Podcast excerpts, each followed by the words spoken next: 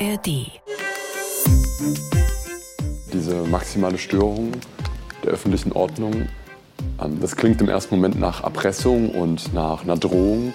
Ähm, es soll aber einfach nur symbolisieren, das ist das, was wir jetzt anscheinend brauchen, damit wir überhaupt mal ins Gespräch kommen. Wir behindern die Leute am Arbeiten, wir behindern die Kinder, dass sie in die Schule gehen können. Wir haben so viel Respekt vor dem Rechtsstaat. Wir erinnern ihn daran, dass er sich selber zur Pflicht gemacht hat, unsere Lebensgrundlagen zu schützen, eben Artikel 20a. Es geht uns darum, dass wir der Feueralarm sind, der vor dem drohenden Klimakollaps warnt. Und ich bin auch für Klimaschutz, aber ich nehme mir nicht das Recht raus, alle Menschen hier an ihrem alltäglichen Leben in der Gesellschaft zu behindern. Die Protestaktionen der letzten Generation vor den Kipppunkten sorgen und sorgten für erhitzte Gemüter. Denn durch ihre Straßenblockaden, für die sie sich zumeist auf dem Asphalt festkleben, sorgen sie für eine große Störung im Straßenverkehr. Der Druck ist enorm. Menschen müssen zur Arbeit, ihre Kinder abholen, zum Flughafen. Rettungswagen haben Probleme durchzukommen. Und damit herzlich willkommen zu einer neuen Folge von MDR Investigativ hinter der Recherche, zu der ich Sie herzlich begrüße. In diesem Podcast sprechen wir mit unseren Autorinnen und Autoren über ihre Recherchen und persönliche Eindrücke während der Arbeit am Thema. Immer freitags alle zwei Wochen gibt es in der ARD Audiothek und überall da, wo Sie diesen Podcast gerade hören, eine neue Folge. Ich bin Cecilia Kloppmann und arbeite für die politischen Magazine des Mitteldeutschen Rundfunks. Dieses Mal ist unser Thema die letzte Generation. Seit die Protestaktionen der letzten Generation massiv zugenommen haben, ist auch die Diskussion, wie weit Protest gehen darf und zu wessen Lasten in vollem Gange. In dieser Podcast-Folge aber wollen wir vor allem hinter die Kulissen der Bewegung der letzten Generation schauen. Also, wer sind die Aktivistinnen und Aktivisten? Wie sind sie organisiert? Welche Ziele haben sie? Wer finanziert sie? Meinem Kollegen Ben Arnold gelang es als Journalist tief in die Strukturen der Aktivistenbewegung einzutauchen. Ben hat dazu einen Film gemacht, der ist zu sehen auf YouTube und heißt Inside letzte Generation. Und wie das war, Inside letzte Generation und was Ben bei den Aktivistinnen und Aktivisten erlebt hat, darüber wollen wir diesmal sprechen. Hallo Ben Arnold. Hallo, sitze hier. Ben, du konntest eine Gruppierung der letzten Generation begleiten mit der Kamera. Was waren das für junge Leute? Wo kamen die her? Und was war das für ein Filmprojekt, Ben? Also im Fokus dieses Films stehen eine Aktivistin und ein Aktivist der Gruppe Letzte Generation vor den Kipppunkten. Die Aktivistin ist 22 Jahre alt, der Aktivist 19 Jahre, also relativ junge Leute. Die sind beide verortet in Sachsen, nämlich in Leipzig und in Dresden sind aber beide auch so committed zum Klimaprotest, dass sie tatsächlich deutschlandweit auf Protestaktionen unterwegs sind.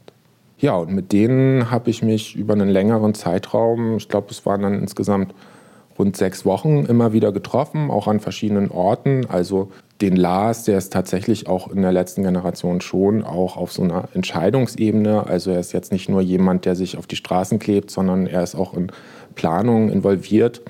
Habe ich dann tatsächlich auch in Hamburg und in Berlin wieder getroffen. Standen da von Anfang an die Türen offen für deine Idee? Wir haben da im äh, Vorfeld natürlich viel drüber diskutieren müssen. Ich musste auch klar machen, was will ich denn überhaupt mit dem Film? Was ist mir wichtig daran? Ähm, warum ich das zeigen möchte? Und ich habe schon das Gefühl bekommen, dass erstmal von dieser Gruppe her auch ein Bedürfnis da ist, sich transparent zu machen, auch einen Einblick zu gewähren.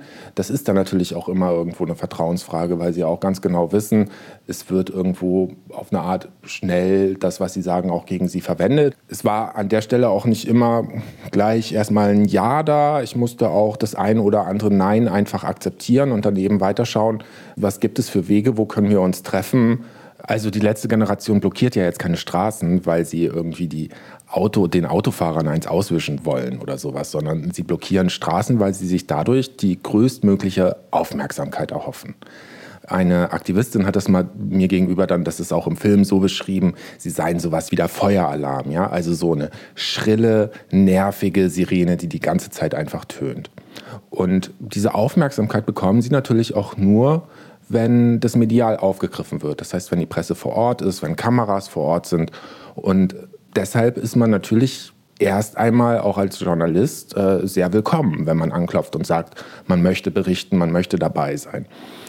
Allerdings muss man dazu auch wissen, dass die letzte Generation sehr gezielt sich auf diese Pressekontakte vorbereitet. Also die einzelnen Aktivisten, Aktivistinnen durchlaufen wirklich auch Pressetrainings, wo sie ganz genau üben, wie reden wir mit den Journalisten, was sagen wir. Also es geht dann so weit, dass sie zum Beispiel bestimmte Dinge also Sachverhalte einfach framen, so sagen sie das selber. Sie haben so ein Framing.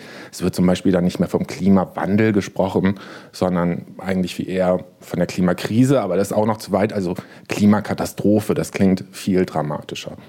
Das bedeutet, wenn man dann als Journalist auch mit den Aktivistinnen spricht, bekommt man eigentlich sehr glatt gebügelte Antworten. Es geht immer nur darum, so die Message sozusagen zu droppen. Und das war dann letztendlich ja auch meine Rechercheaufgabe, da länger dabei zu sein, tiefer ranzukommen, auch zu sehen, was sind es eigentlich für Menschen und eben hinter diese Fassade des Protests zu schauen.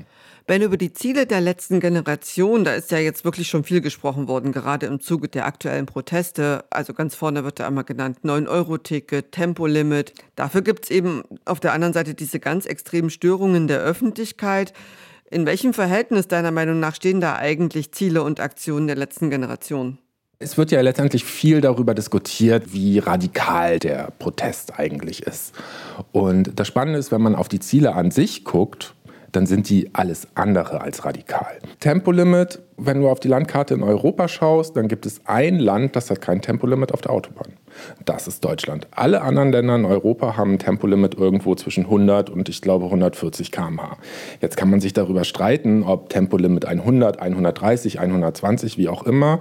Aber was statistisch auch nachweisbar ist, durch Umfragen nachweisbar ist, ist, dass auch ein Tempolimit auf der Autobahn in Deutschland spätestens seit der Energiekrise auch eine Mehrheit hätte. Und ich glaube, das ist ein zentraler Punkt, um diese Proteste an für sich auch zu begreifen, weil auch wenn jetzt die Methoden radikal sind, dann sind die Ziele welche, wo man eigentlich sagen kann, ja, das will die Gesellschaft doch längst. Die Gesellschaft ist doch längst so weit, dass sie diesen Schritt der Transformation bereit ist zu gehen. Und die einzigen, die das verhindern, das sind eben die politischen Entscheidungsträger.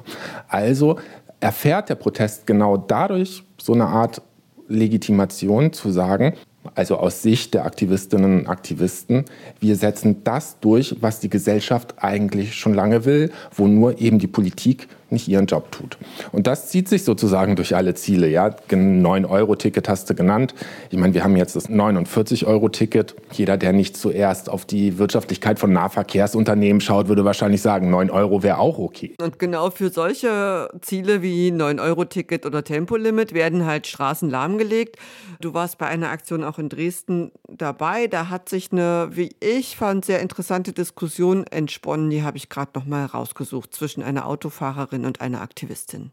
Wir behindern die Leute das am Arbeiten. Wir behindern die Kinder, dass sie in die Schule gehen können. Darf ich Ihnen sagen, dass das hier die Möglichkeit ist, wie wir es schaffen, dass Menschen sich überhaupt für den Klimaschutz wieder interessieren, dass er wieder in den ich denke, die Menschen ist. interessieren sich viel wir, mehr. Unser Ziel ist es, dass die Politik wieder Klimaschutz auf dem Plan hat. Es geht darum, dass die Menschen wieder begreifen, wie wichtig und die Zivilisation ist und dass der Klimawandel und der Klimakollaps unser komplettes Aber Überleben jetzt mal bedroht. Ganz ehrlich, wie groß ist Deutschland? Groß. Genau. Wir sind historisch Okay. gesehen sind wir der sechstgrößte CO2-Emittant So, der gut. Welt. Und was ist mit den ganzen Ländern China, USA, Indien? Was tun die für den Klimaschutz? Was können wir als alleiniges Land bewirken? Aber was bringt es ihnen, die anderen Länder zu kritisieren und nicht selber zu handeln? Die lachen über uns. wir sind in Deutschland und ich bin Deutsche und deswegen möchte Ja, ich auch, das ist- dass meine das Regierung alles die richtig. Ziele umsetzt. Und ich bin auch für Klimaschutz und ich bewege mich auch ganz normal wie jeder andere Bürger. Aber Sie ich gerne nehme mir nicht das Recht raus, alle Menschen hier an ihrem alltäglichen Leben in der Gesellschaft zu behindern. War das jetzt was Symptomatisches für das, was dort passiert ist? Diese Blockaden sind ja letztendlich eigentlich wie so eine Inszenierung von Protest. Inszenierung in dem Sinne, jeder hat da seine klare Rolle.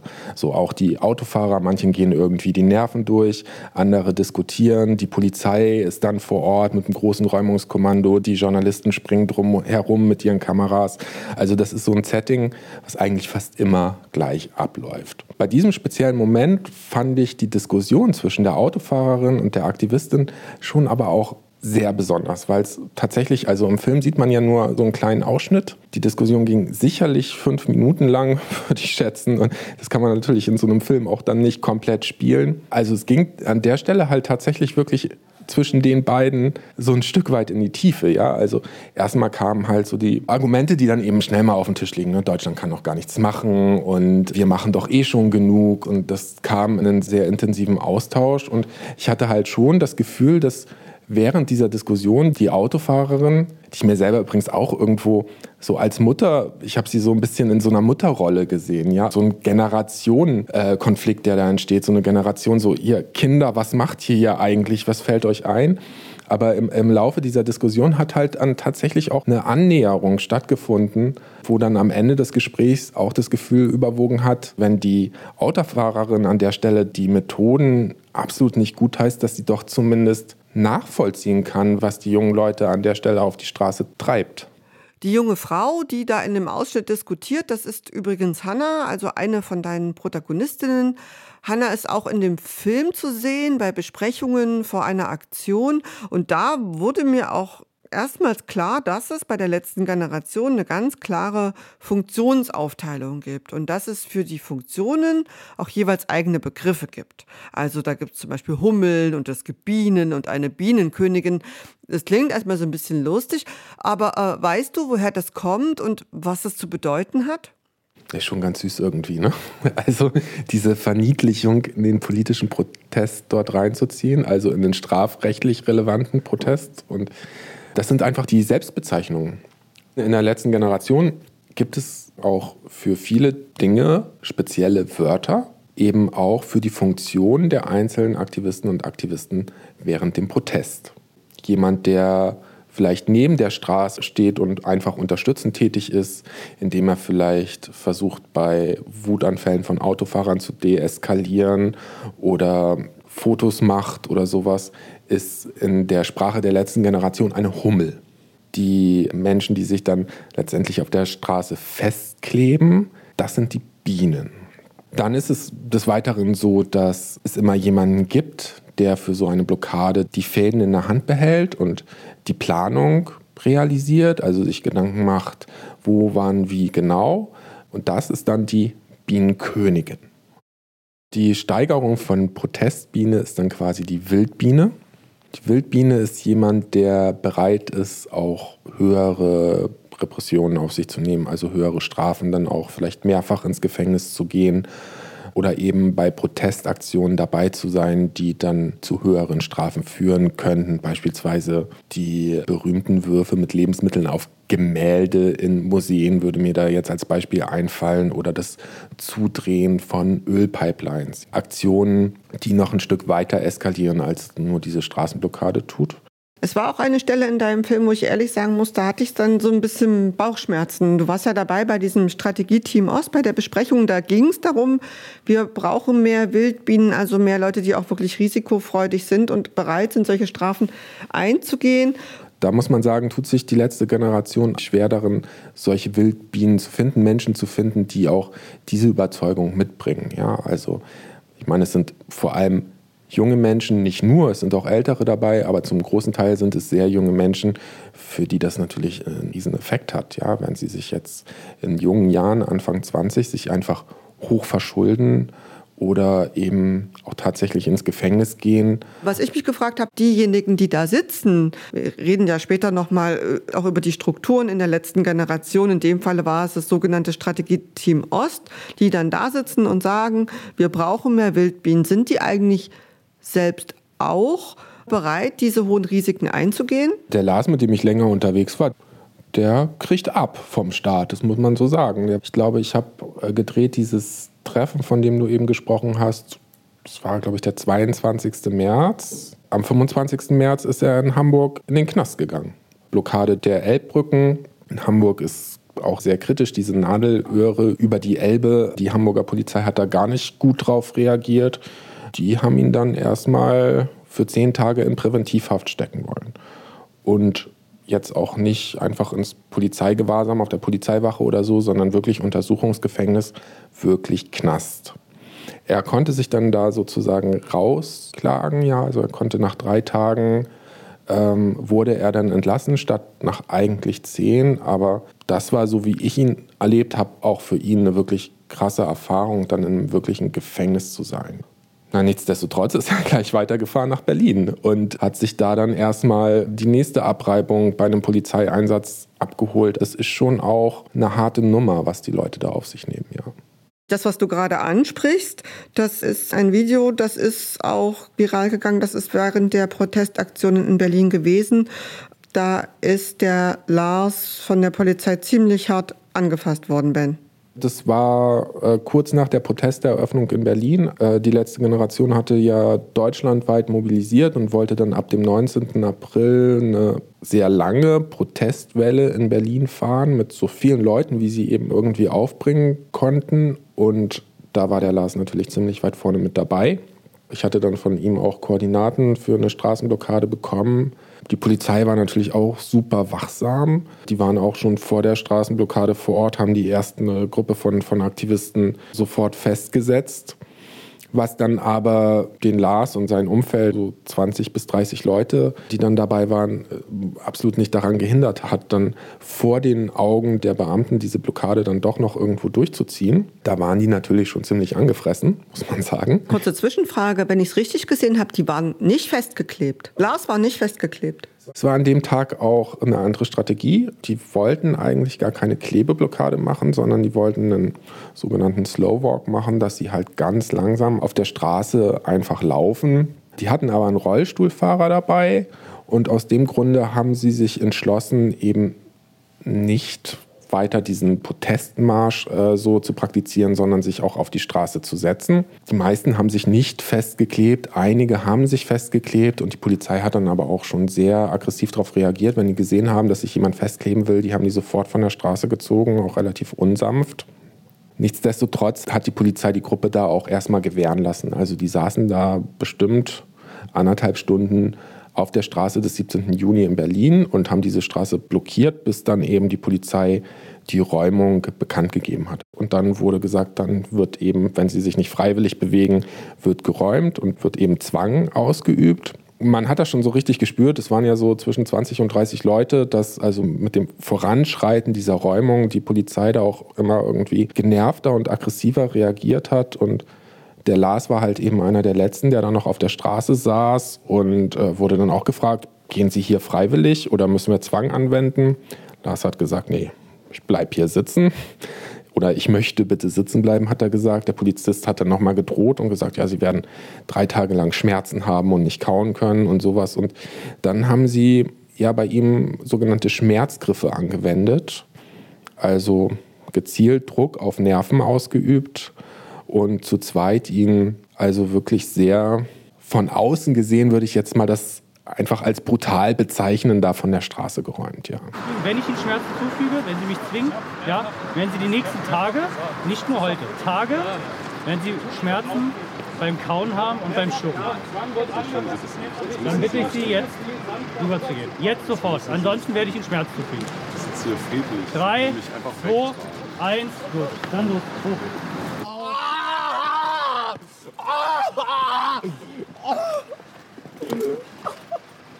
Lassen Sie mich einsetzen. Ah! Ah! Aufstehen!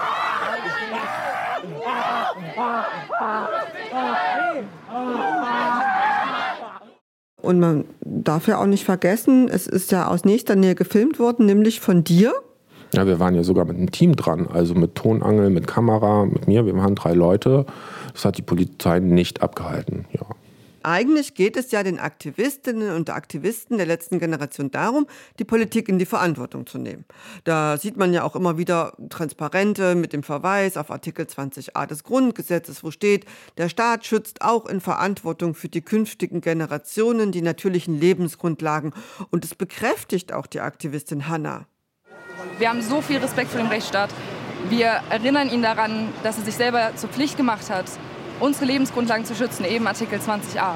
Es geht uns darum, dass wir der Feueralarm sind, der vor dem drohenden Klimakollaps warnt, der eigentlich jetzt schon im Laufen ist. Es geht darum, dass wir jetzt noch zwei, drei Jahre lang die Möglichkeit haben, wirklich etwas zu verändern und das ganze Unheil zumindest zu einem gewissen Grad abzuwenden.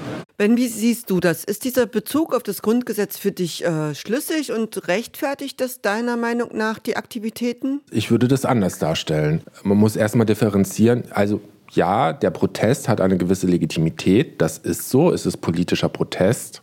Er stellt den Rechtsstaat nicht in Frage, er ist in dem Sinne nicht verfassungsfeindlich, aber es ist ziviler Ungehorsam und der in dieser Form ja auch den Rechtsbruch mit einkalkuliert, also der kalkulierte Gesetzesübertritt. So. Und im Falle einer Straßenblockade ist dieser Gesetzesübertritt eben die Nötigung anderer Verkehrsteilnehmer. So, und das ist eine Straftat und das muss von der Polizei auch verfolgt werden. An der Stelle würde ich jetzt gar nicht mal der Polizei unterstellen, dass sie da zu weit geht oder auch nicht der Justiz. Das ist so oder so immer sehr unterschiedlich. Also auch in unterschiedlichen Bundesländern, in unterschiedlichen Städten kann man schon sehen, dass auch die Polizistinnen und Polizisten nicht immer gleich umgehen. Das sieht man ja auch in dem Film relativ gut, ja, wo in Dresden dann ein halbes Dutzend Polizisten irgendwie da die Leute wegträgt, werden die dann in Berlin einfach am Kragen gepackt und, und, und von der Straße runtergeschleift, ja. Also da gibt es schon große Unterschiede. Was ich aber glaube, was halt definitiv fehl am Platz ist und was zu weit geht, ist eben so diese Unterstellung von, das sind Klimaterroristen oder das ist eine entstehende Klima-RF, wie ja jetzt von politischer Seite das manchmal kommt, aber auch eben von der Presse, wie zum Beispiel der Springer-Presse, ähm, weil, weil das überhaupt nicht den Kern der Sache trifft. Also diese Protestaktionen berufen sich auf das Grundgesetz und die Aktivistinnen und Aktivisten respektieren den Rechtsstaat, erwarten aber von dem Rechtsstaat, dass er sich mehr um ihre eigenen Interessen kümmert. Und das ist per se erstmal alles andere als verfassungsfeindlich. Mhm. Was ich mich auch gefragt habe, ich hatte so das Gefühl, dass diese Bewegung letzte Generation, dass es die noch gar nicht so lange gibt. Sind die aus einer anderen Bewegung entstanden? Ja, es gibt ja in Deutschland mehrere Klimabewegungen, manche radikaler, manche gemäßigter. Also Extinction Rebellion beispielsweise ist auch eine Organisation, die eben diese Methoden des zivilen Ungehorsams praktiziert. Fridays for Future ist jahrelang den, den Weg des Angemeldeten, also Protestes gegangen, ja, große Demonstrationen. Ich glaube, dass letztendlich die Erkenntnis, dass Fridays for Future trotz der großen Mobilisierung, die da ja auch stattfand, Riesendemonstrationen in Berlin, eine Riesensolidarität innerhalb der Bevölkerung, dass die Erkenntnis, dass durch diese Demonstrationen kaum etwas angestoßen wurde, auch sich viele Aktivistinnen und Aktivisten, die auch in diesem Fridays for Future Umfeld schon aktiv waren, so zu der Erkenntnis durchgerungen haben, dass das eigentlich nicht reicht. So, dass es darüber hinaus einen Schritt weitergehen muss. Dass, wenn eben die friedliche Demonstration an der Stelle nicht weiterbringt, nicht gehört wird, nicht gesehen wird oder vielleicht schon gehört wird, aber eben nicht zu einer Veränderung führt, dass es eben auch andere Protestformen braucht. So, dann ist da auch noch Corona reingeknallt, was so oder so erstmal die Demonstrationssituation sehr stark verändert hat und ein großer Dämpfer gewesen ist, auch für Fridays for Future.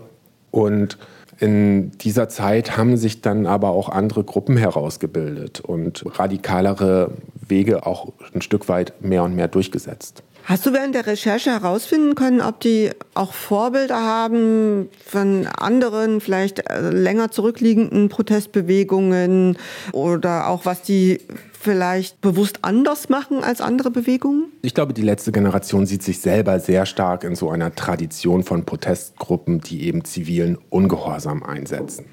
Ja, da gibt es also historisch viele Beispiele. Bewegung für Frauenwahlrecht, äh, Bürgerrechtsbewegung in den USA oder auch die Revolutionsbewegung in Osteuropa 1989, 90. Alles Bewegungen, die sich Methoden des zivilen Ungehorsams angeeignet haben. Ob man jetzt die letzte Generation da in eine Reihe stellen will, das lasse ich mal äh, dahingestellt sein.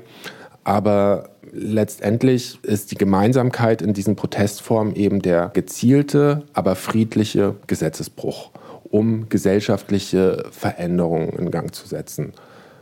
Und da ist es für mich tatsächlich auch eine spannende Frage, weil man eben bei diesem Aspekt des zivilen Ungehorsams auf diesen friedlichen, also sprich gewaltfreien Protest schaut, ob das überhaupt so für die letzte Generation zutrifft.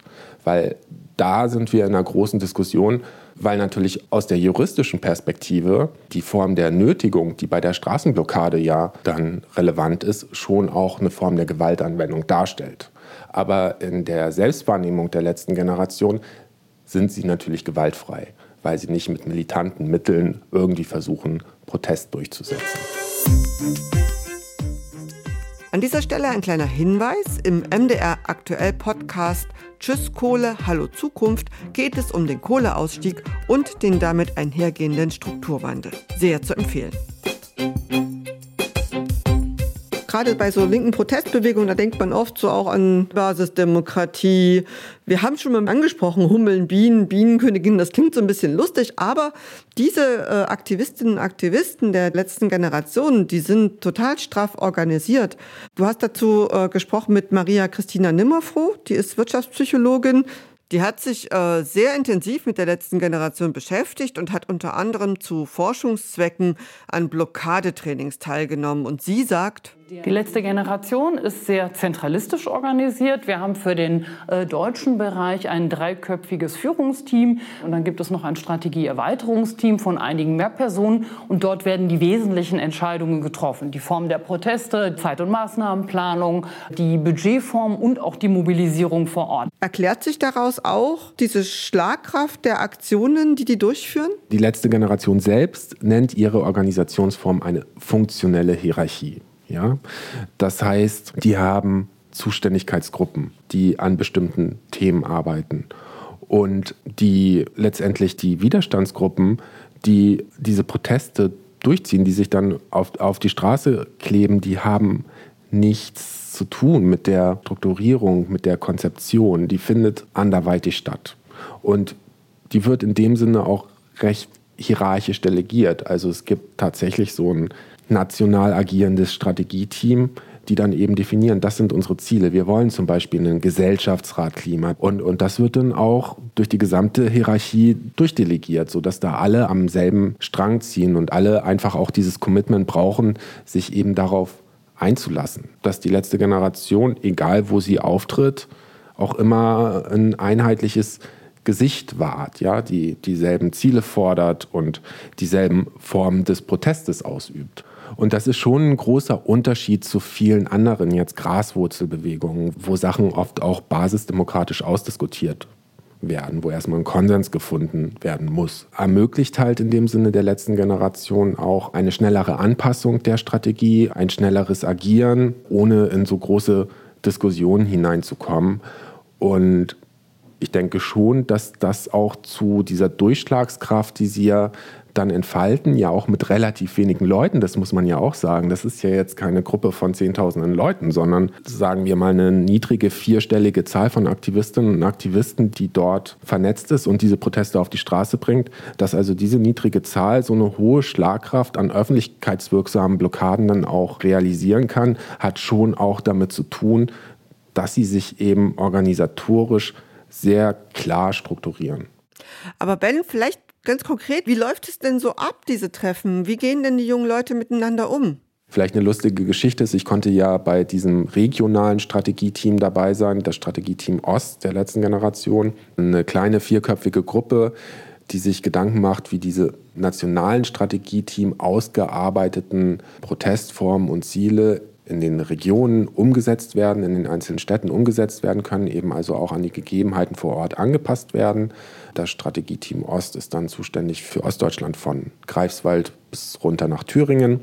Gibt es dann verschiedene Widerstandsgruppen in einzelnen Städten, also Dresden, Leipzig wären eben so zwei große Widerstandsgruppen. Wir konnten da über zwei Stunden dabei sein und einfach mal zugucken.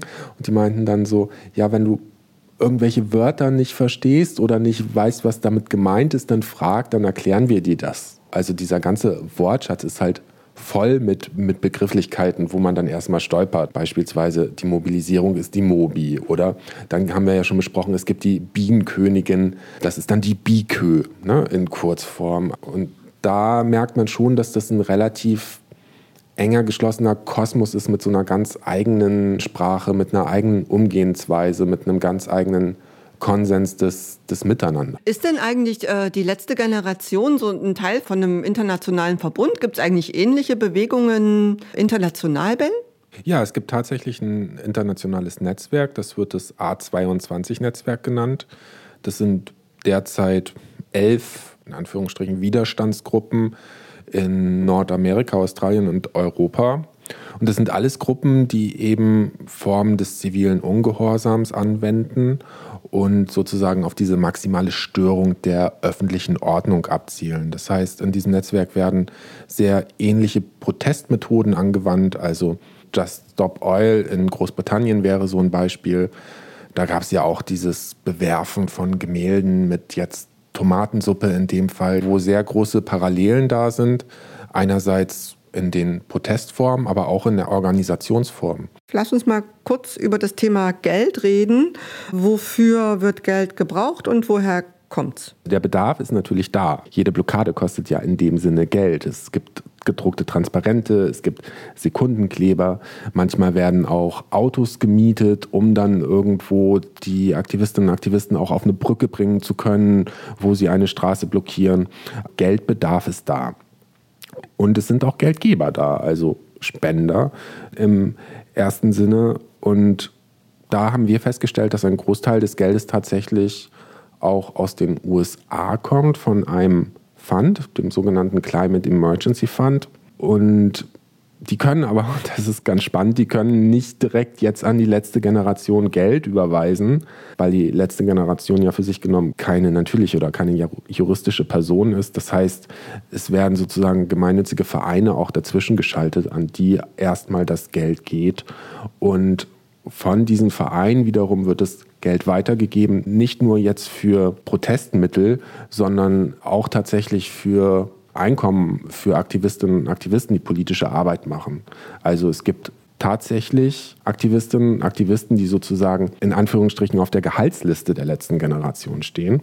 Allerdings muss man sagen, nicht jetzt für die Blockade oder für den Gefängnisaufenthalt, dafür, dafür kriegt niemand Geld. Das wäre rein rechtlich, würde das gar nicht funktionieren. Allerdings jetzt für Trainings beispielsweise oder Strategieplanungen, das wird dann auch schon entlohnt über dieses Konstrukt gemeinnütziger Verein, letzte Generation im Hintergrund Geldgeber. Wahrscheinlich darf man es oder weiß man es gar nicht, aber wer bezahlt es denn? Wer steht denn hinter diesem Fonds? Das ist eine interessante Frage. Es sind schon renommiertere Persönlichkeiten, die den ins Leben gerufen haben, auch Filmemacher beispielsweise und vor allem eine wesentliche Geldgeberin ist eine Erbin eines Ölimperiums. Das bedeutet also, das Geld, das mit dem Fördern von Öl verdient wurde, geht jetzt direkt zurück in die Proteste, in den, in den Klimaprotest. Das hat tatsächlich zeitweilig auch äh, für kontroverse Diskussionen innerhalb der aktivistischen Szene gesorgt mit der Frage, könne man dieses Geld überhaupt annehmen? Aber letztendlich ist es tatsächlich eine Säule derzeit bei der Finanzierung von Protestgruppen, die eben diese Formen des zivilen Ungehorsams äh, auf die Straße bringen. Lass uns gegen Ende noch mal über das Thema Umgang der Politik mit dieser Protestbewegung sprechen. Du hattest zwischendurch auch schon immer mal angesprochen, da fielen auch gerne mal, fallen auch gerne mal so Worte wie Klima-RAF. Der FDP-Verkehrsminister Volker Wissing, der hat sich Anfang Mai getroffen mit Vertretern der letzten Generation. Ich habe gelesen, also deren Reaktion, die waren jetzt, ich würde es mal als vorsichtig positiv, die haben das so als ersten Schritt bezeichnet. Herr Wissing hingegen sagt sowas wie, die Machenschaften sind nicht tolerabel, die Aktionen der letzten Generation sind unerträglich und kriminell, es macht keinen Sinn, ich möchte die nicht wieder treffen. Was ist so deine Meinung? Was sagt das eigentlich über unser Land und über unsere Demokratie aus? Naja, ich glaube, ein FDP-Verkehrsminister, der am Verbrennermotor festhalten will, ist generell erstmal sozusagen Feindbild 1 von einer klimaaktivistischen Gruppe. Die letzte Generation für sich formuliert ja immer, dass sie eigentlich das Gespräch wollen, dass sie den Dialog suchen, auch eben mit den politischen Entscheidungsträgern. Da gibt es tatsächlich auch nicht nur negative Beispiele, es gibt auch positive Beispiele weniger auf Bundesebene, denn jetzt auf lokaler Ebene. Beispielsweise hat es konstruktive Gespräche gegeben zwischen den Bürgermeisterinnen und Bürgermeistern einiger Städte. Hannover oder Lüneburg wären da zum Beispiel zu nennen. Der Belit Onay, der hannoveranische Oberbürgermeister, der äußert sich auch in meinem Film zu der Geschichte wo eben die letzte Generation tatsächlich mit einem Schreiben auf ihn zugekommen ist, das dann erstmal sehr erpresserisch klang, so unter dem Motto, wenn sie nicht mit uns ins Gespräch gehen und dann unsere Forderungen unterstützen, dann werden wir auch ihre Stadt lahmlegen.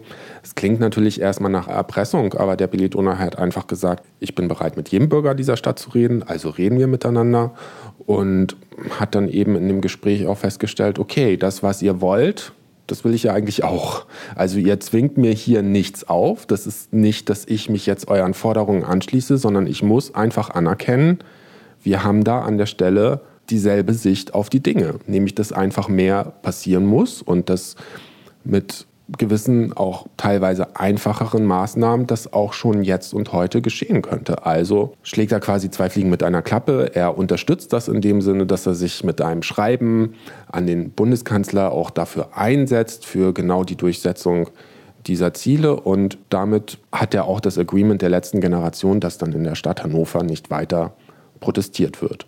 Aber Frage, wirklich konkret umsetzen kann er ja als Oberbürgermeister von Hannover auch nichts. Also er kann kein 9-Euro-Ticket einführen, er kann kein Tempolimit einführen.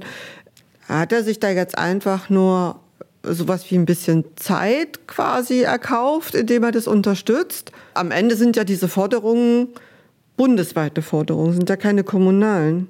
Ich würde das erstmal als eine Suche nach Verbündeten begreifen. Das hat ja auch schon eine gewisse Außenwirkung und gibt an der Stelle der letzten Generation auch in ihren Anliegen einen gewissen Rückenwind. Ich war jetzt bei diesem Gespräch nicht dabei, aber also so wie ich das im Nachgang in Erfahrung gebracht habe, ging es in dem Austausch auch schon darum, ja, was macht denn die Stadt, was macht denn die Kommune, wie ist denn die Wahrnehmung hier, was habt ihr denn vor? Wir haben jetzt gehört, die machen einiges anders als andere Protestbewegungen, die sind gut organisiert. Spricht es dafür, dass das eine eher langlebige Protestbewegung ist? Was ist deine Einschätzung? Werden wir in fünf Jahren noch von denen hören? Naja, vielleicht heißt die letzte Generation vor den Kipppunkten in fünf Jahren auch die erste Generation nach den Kipppunkten. Das Thema Klimawandel wird uns ja erhalten bleiben und aller Voraussicht nach eine der Megakrisen der nahen Zukunft. Und je näher das rückt und je mehr das wahrnehmbar sein wird in, in unserer Gegenwart, desto stärker, denke ich, werden Proteste auch weiterhin werden. Ob es dann die letzte Generation ist oder eine andere Gruppe oder es ist hypothetisch, ist dahingestellt. Aber ich glaube, der Klimaprotest als solcher wird bleiben und ein Aspekt wird da auch zunehmend meiner Meinung nach eine große Rolle spielen und das ist der der ja, sogenannten Klimagerechtigkeit, also hinsichtlich der Frage, wie auch wir global mit dem Klimawandel umgehen, welche Bevölkerungsgruppen der Erde da auch auf der Strecke bleiben und wie letztendlich auch Klimawandel hier auch in Europa dazu führen kann, dass sich soziale Ungerechtigkeiten noch verschärfen. Insofern bin ich mir relativ sicher, dass auf lange Sicht die Klimaproteste eine große Rolle spielen werden, in welcher Form auch immer. Vielen Dank, Ben Arnold. Ja, sehr gerne. Danke. Das war MDR Investigativ hinter der Recherche. Herzlichen Dank fürs Zuhören. Den Film Inside Letzte Generation von Ben Arnold finden Sie auf YouTube und in der ARD Mediathek. Von diesem Podcast gibt es freitags alle zwei Wochen, hier wo Sie uns gerade hören und in der ARD Audiothek eine neue Folge. Um die nicht zu verpassen, ist es am besten, wenn Sie uns abonnieren.